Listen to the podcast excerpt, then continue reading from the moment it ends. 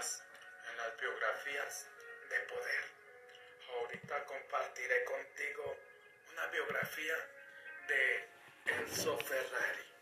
Si te gustan los carros de carreras, esta es la biografía que estabas esperando. A mí, mi carro de mis sueños es un Mustang Shelby. Creo que siempre he anhelado tener un carro de esos. Me gusta mucho su estilo, su diseño y creo que algún día me compraré uno.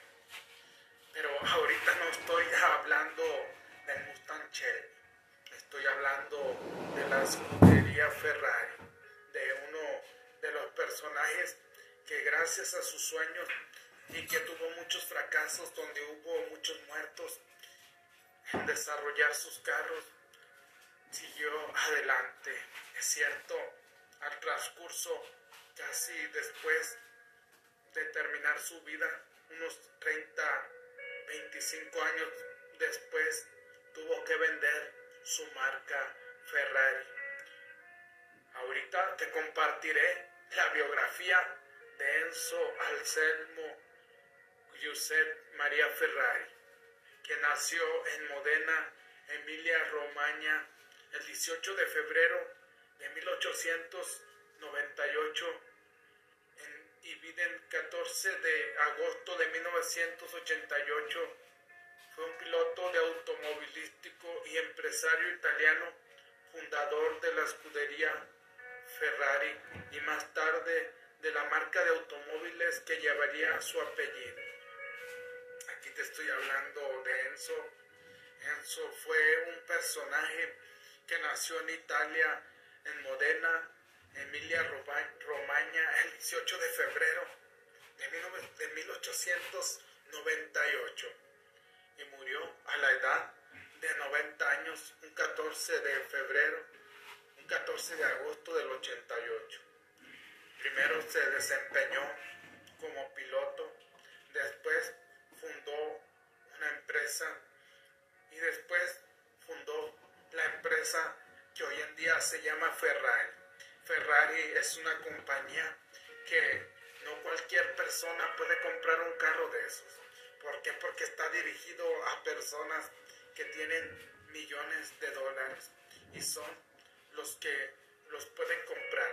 No te digo que tú no lo puedas comprar, ni que yo no lo pueda comprar. Quizás 10, 15, 20 años si trabajamos duro y emprendemos en siete negocios diferentes, puede ser posible que tú y yo también compremos un carro de esos. Y ahorita te compartiré su biografía. Enzo Ferrari nació el 18 de febrero de 1898 en Modena, aunque su certificado habla del día 20 y creció en el Valle del Po, al norte de Italia. El padre de Enzo, Alfredo Ferrari, trabajaba en una empresa de estructuras metálicas. Alfredo deseaba que su hijo Enzo Ferrari se dedicaría a continuar con el negocio familiar, pero Enzo afirmaba querer ser periodista o cantante de ópera.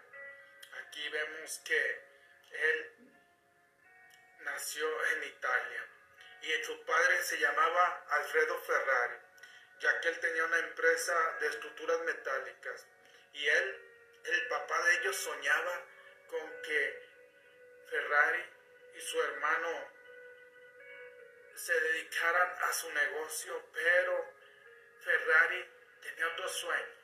Todavía no descubría el porqué de su vida.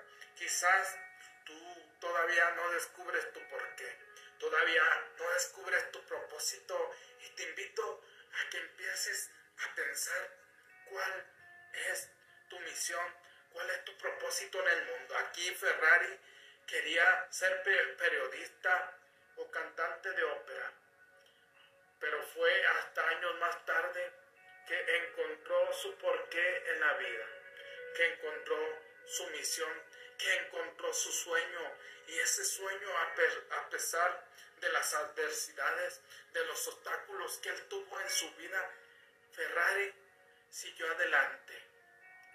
Creó una vez le ganó Mustang Shelby, le ganó Shelby a Ferrari una carrera en donde ellos no lo podían creer, porque Ford segundo estaba ya al mando de la compañía de Ford y en ese tiempo ellos le ganaron la carrera a Ferrari.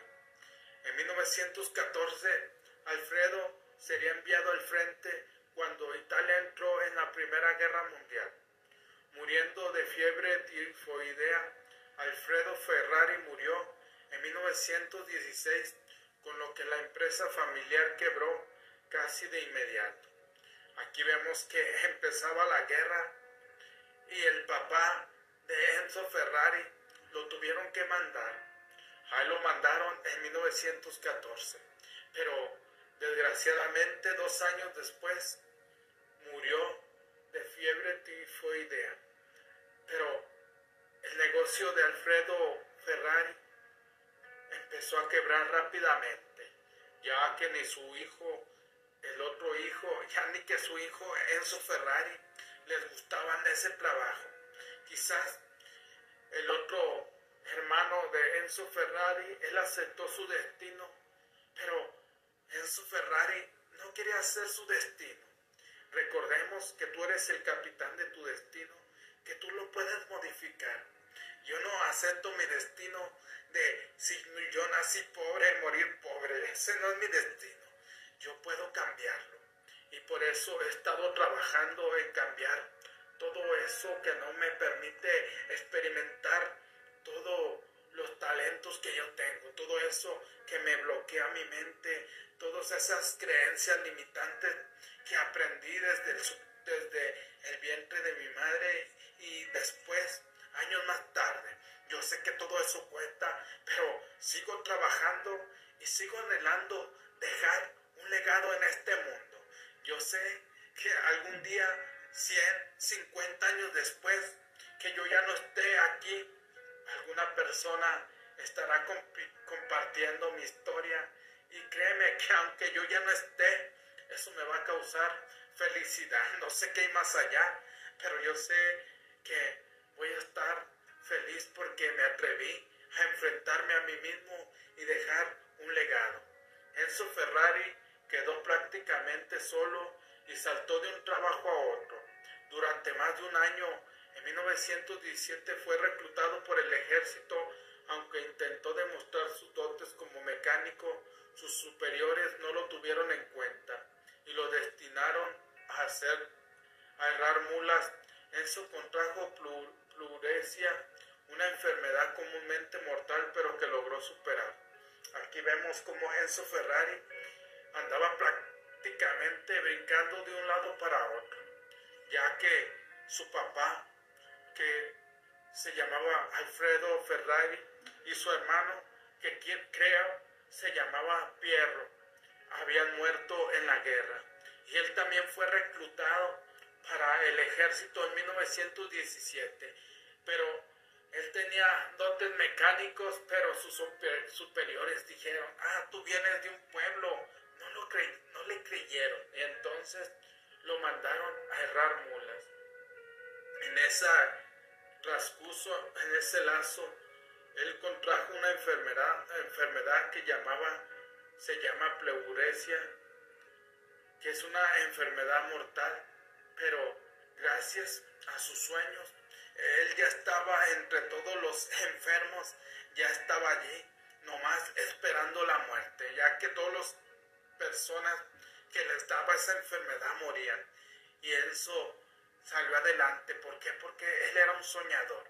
Porque él tenía un sueño más grande. A los 20 años, Enzo terminó su servicio en el ejército, pero se encontró con una Italia de posguerra totalmente en crisis. Enzo consiguió una carta de recomendación del coronel de su regimiento y se dirigió a Turín, capital automovilística italiana, para buscar suerte solicitó trabajo en el FLAT, pero no se le tuvo en cuenta.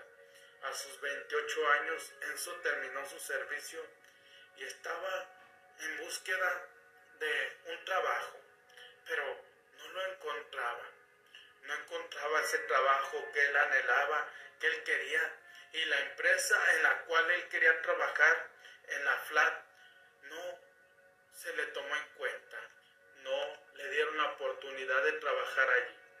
Un año después logró conseguir trabajo en una pequeña empresa de fabricantes de coches llamada CMN en Milán. Ahí Ferrari compró un Alfa Romero usado para competir en carreras llamado, llamando la atención de los directivos de Alfa Romeo, quienes lo invitaron a trabajar en la marca y competir con sus coches de carreras. Enzo compitió en varias pequeñas carreras de 1920 a 1924, pero sus resultados no fueron destacables. Ferrari pidió a Alfa Romero que le permitiera convertirse en un vendedor de la marca. Aquí vemos cómo años después él consigue empleo en una pequeña empresa llamada CMN en Milán y de allí Ferrari compró un Alfa Romero. Entonces empezó a competir con él, pero después llamó la atención de los directivos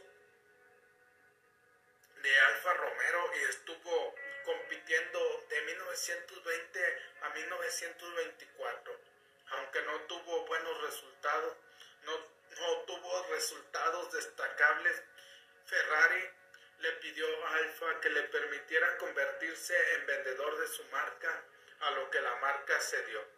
En esta actividad Ferrari conoció a Laura Dominica Garello, con quien se casó en 1923.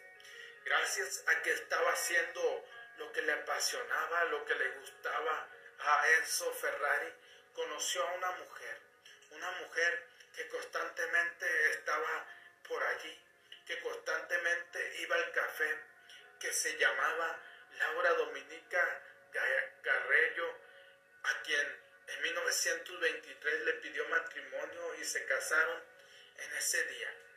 El Alfa Romero tenía pensado competir con un coche llamado P1 en el Gran Premio de Italia celebrado en el circuito de Monza. Ferrari, junto con varios mecánicos, logró convencer para que dejaran la Fiat y empezaran a trabajar con él. Llegó a Monza un día antes de la carrera Hugo Silbosi fue el piloto escogido por él. En la vuelta de reconocimiento se salió del circuito y falleció. Ferrari sufrió entonces una fuerte crisis emocional. Aquí vemos cómo él empezaba a trabajar en Alfa y tenía que competir con un P1 en el Gran Premio de Italia en, el circuito de Monza. Pero Ferrari junto con varios mecánicos, empezaba a buscar los mejores, los mejores personas en manejar carros. Y de ahí se trajeron de la Fiat a un Hugo Silvasi, un piloto que en, en una vuelta se salió del circuito y falleció. Entonces Ferrari empezó a tener una crisis emocional. El P1 había fracasado. Ferrari necesitaba rediseñarlo, por lo que logró traer de Fiat al ingeniero Víctor Jano, un genio de la mecánica.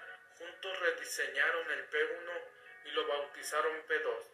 Al volante pusieron Antonio Ascari, el P2 ganó la carrera, logró el récord de vuelta y la velocidad más alta en la pista Ferrari entonces le propuso a Alfa Romeo que lo dejase a cargo de las actividades de competición de la compañía, lo que Alfa Romeo aceptó el 1 de diciembre de 1929. Ferrari abrió las puertas de lo que se convertiría en la escudería Ferrari. Aquí vemos cómo el P1 fracasa, pero Ferrari era un hombre que constantemente buscaba a las personas más destacadas en lo que hacían.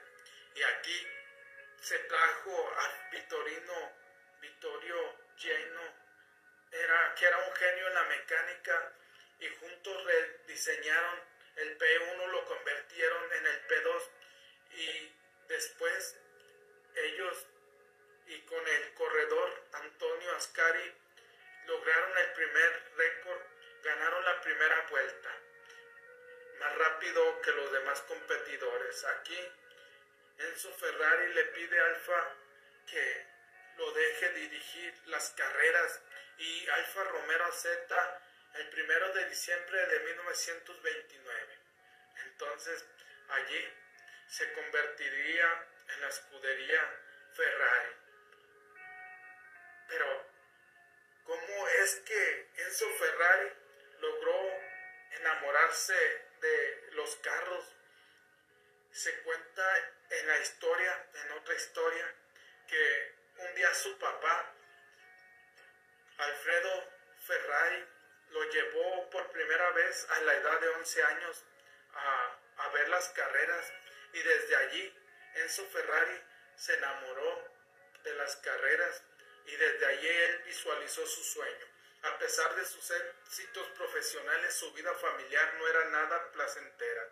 Su madre y su esposa Laura se detestaban mutuamente. En 1932, Laura dio a luz a su primer hijo, Dino Ferrari. Sin embargo, casi de inmediato el niño fue diagnosticado con distrofia muscular.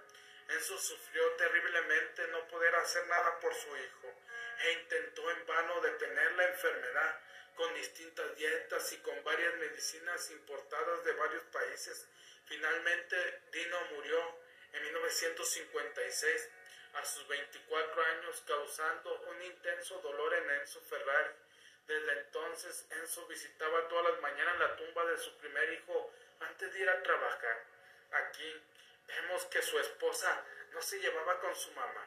Su mamá se fue a vivir a su casa, pero constantemente tenía peleas con, Laura y, se detestaban mutuamente. Y de ese matrimonio surgió un niño llamado Dino Ferrari, pero desgraciadamente fue diagnosticado con distrofia muscular.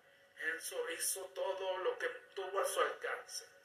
Compró todas las medicinas que, que encontró.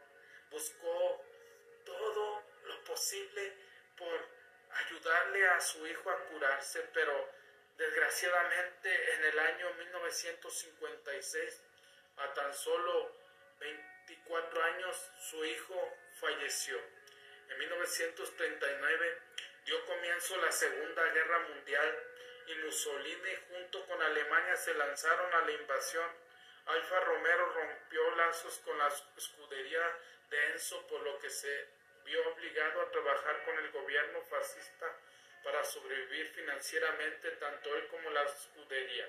Aquí vemos cómo la Segunda Guerra Mundial empieza en 1939 y desgraciadamente Alfa Romeo rompió lazos con la escudería de Enzo y él tuvo que trabajar para, la, para el gobierno en hacerle algunos productos para la guerra.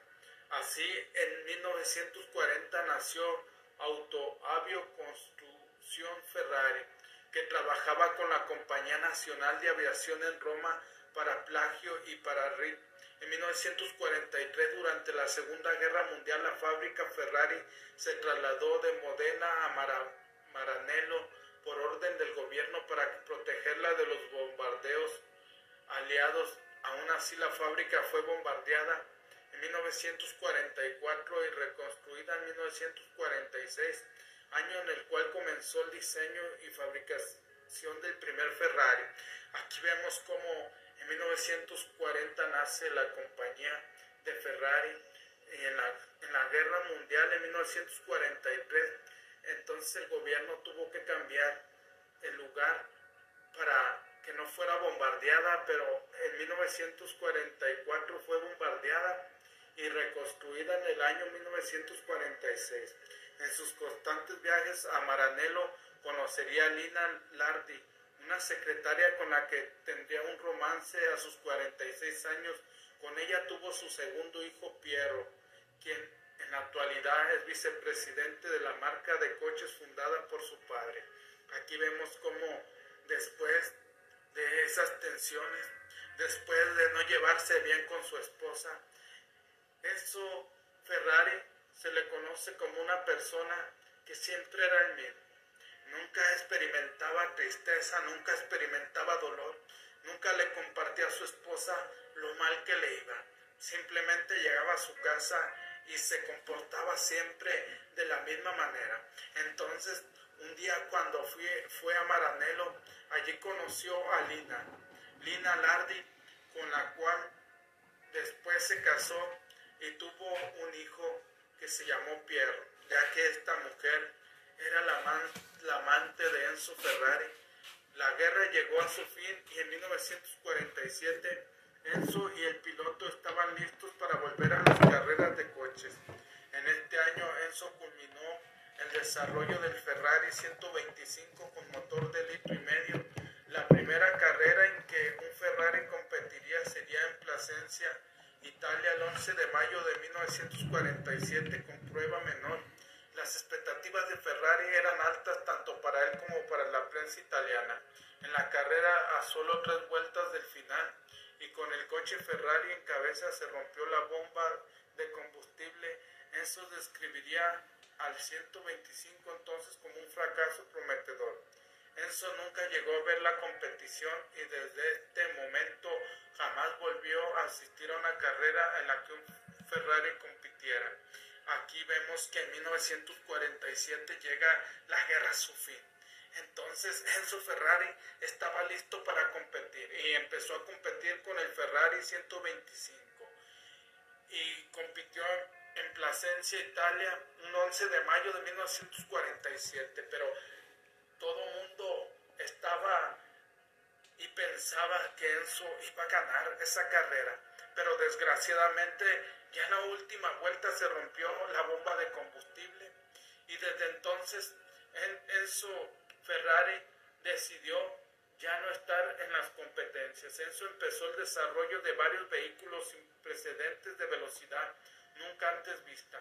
Ferrari empezó a ganar casi todas las competiciones, pero los costes de las carreras eran enormes y a Ferrari se le acababa el dinero. Por esto, a pesar de su total falta de interés en la idea, Ferrari empezó a vender versiones del turismo de coches.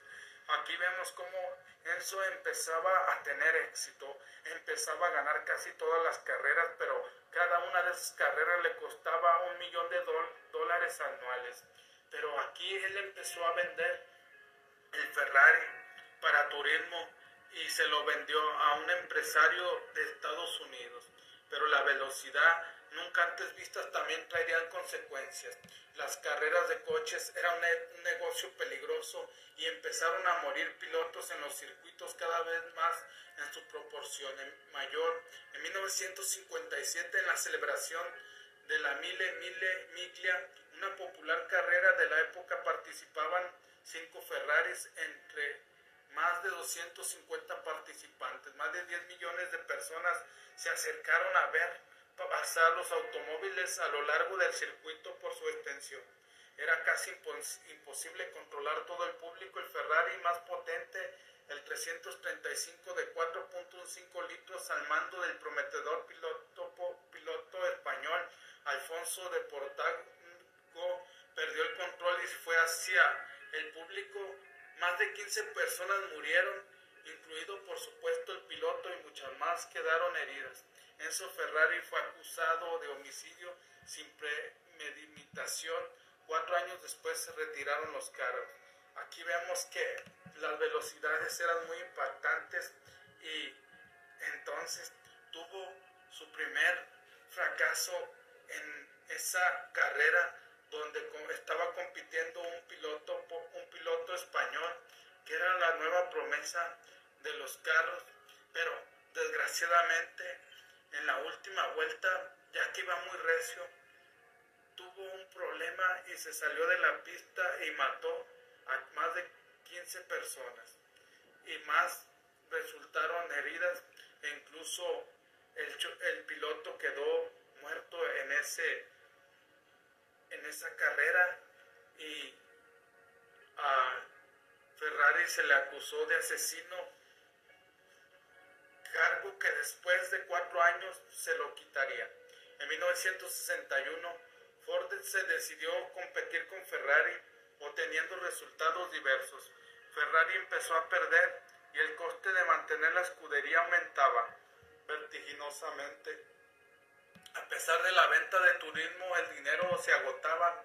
En 1967 la escudería Ferrari se estaba al borde de la quiebra.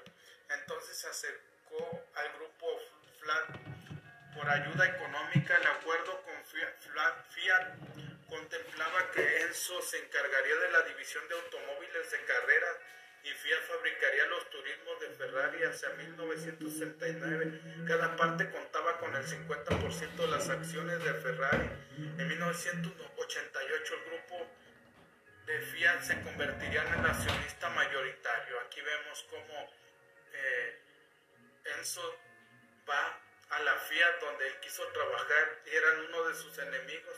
¿Por qué? Porque ya no tenía recursos. Y aquí lo más importante que hizo él fue decirle a ellos que se quedaría con el 50 y el 50. En 1963 Enzo Ferrari construyó el Instituto Profesional para la Industria en Antigato, una escuela de aprendizaje en Maranello. En 1972 construyó la pista de pruebas de Florano. En 1978 muere Laura Dominica Garello y Ferrari se organizó con la hasta ahora su amante Lina Lardi. Su hijo Piero y su nieta Antonella, Enzo enfermó gravemente del riñón en 1978, tras lo que permanecería mucho tiempo en cama. El 14 de agosto de 1988, sobre la una de la tarde, Enzo Ferrari muere en su cama rodeado de su familia. Aquí vemos cómo él muere y si tú recuerdas una visita donde fue el Papa y se tomó el Papa Juan Pablo una foto con el Ferrari Denso. Él quiso verlo, pero ya no lo pudo recibir. ¿Por qué? Porque estaba enfermo. Enzo Ferrari recibió el galardón de Cavaliere por sus méritos deportivos en 1924 y siguió teniendo honores de su patria como 1927. Durante 1960 recibió un título honorífico en ingeniería mecánica por parte de la Universidad de Bolonia, 1988 la Universidad de Modena y Reggio Emilia le concedió el fiscal de bajo su dirección. Ferrari ganó más de 5.000 carreras en todas las categorías y obtuvo 25 cine y televisión, en 2013 estrena la película Ferrari basada en su vida. En la película del 2013, Ruth, del director Ron Howard, Enzo aparece siendo interpretado por Augusto Dallara en un cameo. En la película del 2019, Ford y Ferrari del director Jen Mangold, Enzo aparece interpretado por Remo Girone. Aquí vemos la historia de Enzo Ferrari, la historia de un soñador que desgraciadamente enfermó y murió a la edad de 90 años. Saludos, Carlos Bertín. Creo que cuando tú tienes un sueño, cuando tienes un porqué y vas por él, no te importa los obstáculos que tengas que cruzar, no te importa las enfermedades que tengas que afrontar, lo más importante es hacia dónde vas. Como te compartí la historia de Enzo Ferrari, uno de los personajes más importantes de las carreras hoy, donde participa Checo Pérez. Si no hubiese sido por Enzo Ferrari, creo que muchas de esas carreras no fueran una realidad, pero gracias a él que se atrevió a ir por sus sueños, hoy en día tú puedes ver carros de diferentes marcas compitiendo, pero entre todos esos carros, la escudería de Ferrari fue la que ganó más de 5.000 carreras. Si ha agregado valor, por favor comparte. Mi pasión más grande en la vida es ayudarte a transformar tus negocios y tu espiritualidad. Te saluda tu amigo Jesús Monsiváis. Buenos días, buenas tardes, buenas noches, depende de dónde te encuentres. Saludos.